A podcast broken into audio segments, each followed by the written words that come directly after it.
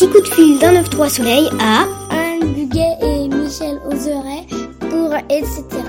Comment est né ce projet de spectacle En fait, il est né d'un autre spectacle, comme trois de nos derniers spectacles. Il est né de Rêver d'une fourmi sur le dos d'un éléphant, qu'on a créé en 2011 et qui avait euh, déjà euh, ce dispositif euh, de vêtements gigognes qui forme une boule et que l'interprète effeuille tout au long du spectacle nous raconter une histoire avec et faire naître des personnages et des animaux et des créatures. Et... Donc c'était, on va dire, un petit bout d'un spectacle et qu'on a voulu retravailler, développer, voilà, pas s'approfondir parce qu'on pressentait que qu'on n'avait pas été au bout et qu'il y avait d'autres possibilités.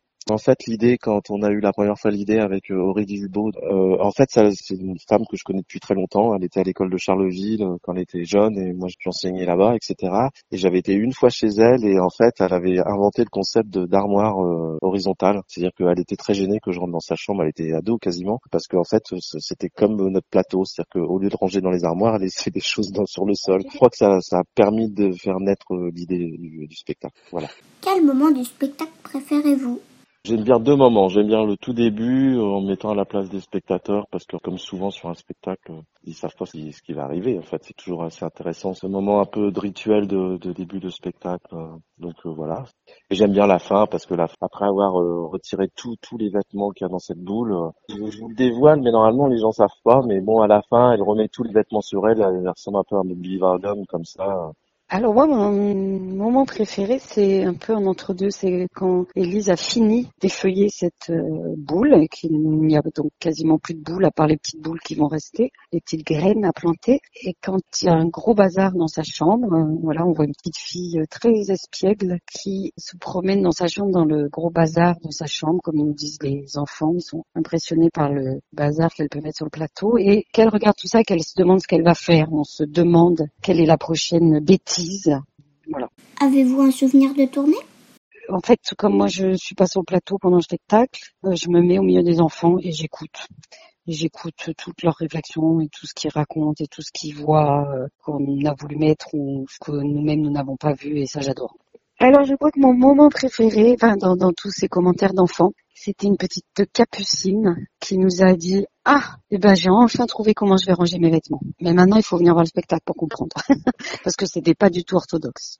Ben moi c'est assez simple, c'était euh, la première fois où on a joué, parce que en fait un peu la particularité quand on fait un spectacle, c'est qu'on n'a pas de spectateurs, donc on, nous on projette un peu sur les réactions des spectateurs. Moi j'ai créé la musique et c'était au niveau de la musique et en fait, euh, bon, la musique est un tout petit peu décalée, on va dire, par rapport à des spectacles pour enfants. C'est, la fin du, c'est, on joue pour la première fois et la fin du spectacle, je vois tous les adultes. Bon, les enfants étaient déjà à fond dans le spectacle et je vois tous les adultes commencer à bouger avec la musique comme s'ils avaient envie de danser. Je me suis dit, là c'est bon, on tient le truc, quoi. Voilà.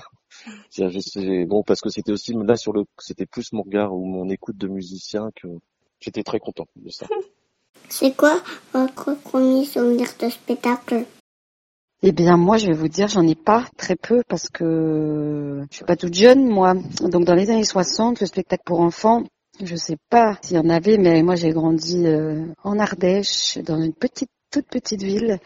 Donc euh, moi j'ai pas vu de spectacle enfant et j'ai attendu d'être ado. C'était euh, un spectacle d'une troupe semi-amateur de plutôt très bonne qualité qu'il y avait dans ma ville. Mais enfant, enfant, euh, non. Cinéma un petit peu, mais pas de spectacle vivant.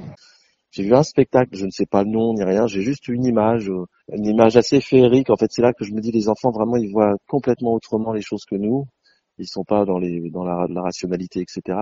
C'est un spectacle, je me souviens de la couleur, c'était dans une ambiance bleue.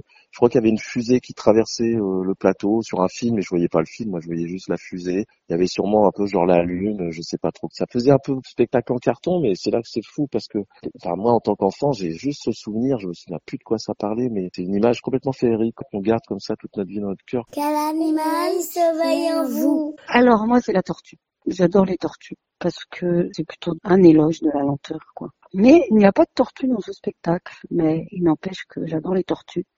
Alors je pense que je vais détourner un petit peu la question parce que je le connais pas, mais je peux vous dire qu'il y a des animaux, des tout petits animaux, c'était les gardias et les amibes quand je suis allé en Afrique, qu'on sommeillait en moi, c'était un peu gênant. Et puis après, euh, voilà, c'est un peu pour rire, hein, mais euh, je crois que ça m'aurait plu euh, d'être que ça soit un bonobo qui, qui sommeille en moi. Voilà.